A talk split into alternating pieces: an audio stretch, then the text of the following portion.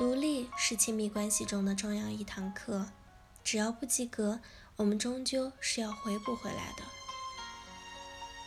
恋爱时没办法好好相处，分手了，我们更换了对象，却依然感觉不到幸福。结婚了，在猜疑里耗费着每个人的能量；离婚了，依旧无法放下那份怨恨，继续煎熬。仿佛因为这一个“情”字，可以困扰我们一生，并且在很多人的生活里，事业可以很成功，财务也可以很自由，但一旦触及情感这件事，就成为了死穴。我也在思考为何如此，后来总结起来有这样几种可能性：第一，大人模样，孩子性。为何如此？实在是因为我们虽然到了成家的年龄，内心依然过着孩子的世界。我们会把自己在小的时候获得过的，或者一直渴望有的，一股脑的全投放在对伴、对方这个伴侣身上。基本上，在好的方面，你们可以契合；在关系困难的地方，也更会能达成一致的爆发，这就是双方潜意识的共谋。在孩子的需求与大人的责任中，我们在亲密关系里不得不碰撞，用着大人的招数，实现着一个孩子内心对于安全感的期待。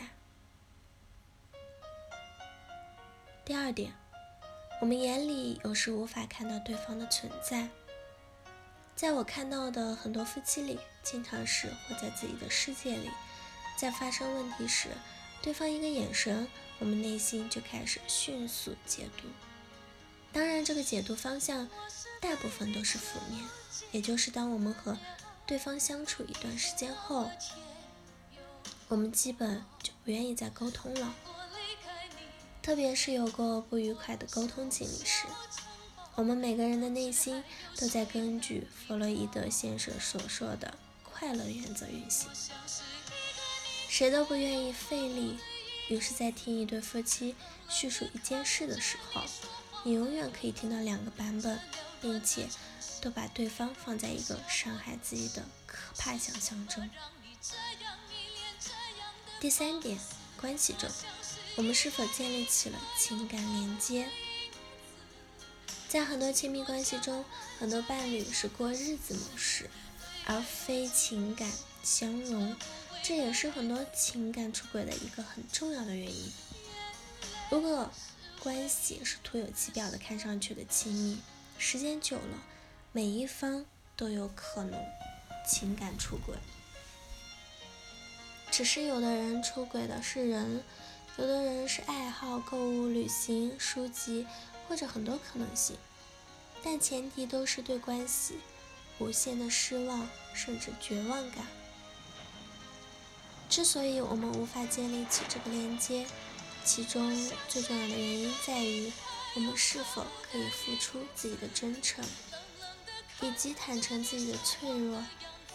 在任何关系里，指责是个最省事的保护自己的手段。于是。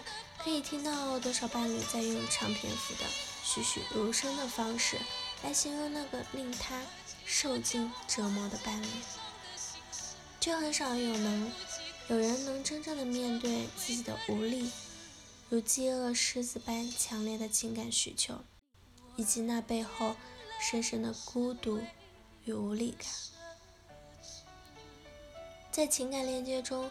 我们首先需要的是两个成年人内心的相遇，在这个过程里，可能有推测、有怀疑，但也有交集与心灵的碰撞。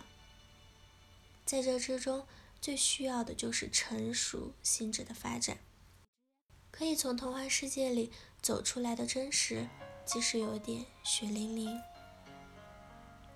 我想，对于生活中的你来说，如果你的亲密关系还在能够沟通与理解的时候，可以开始做的工作就是反思。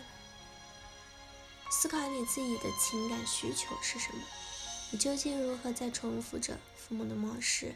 又有多少自己的创造？你内心是否和父母的关系开始分离？你可以多大程度的做自己？我想，无论从何时开始反思自己的亲密关系都不晚。即使你的关系出了问题，这也正好是个契机，一个重新理解自己的机会。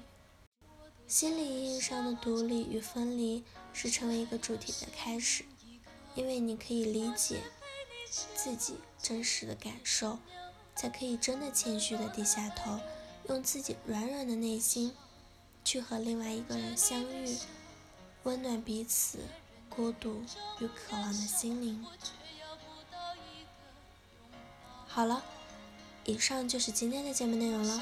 咨询请加微信 j l c t 幺零零幺，或者关注微信公众号“甘露春天微课堂”。收听更多内容，感谢您的收听，我是 c e l i n e 我们下期节目再见。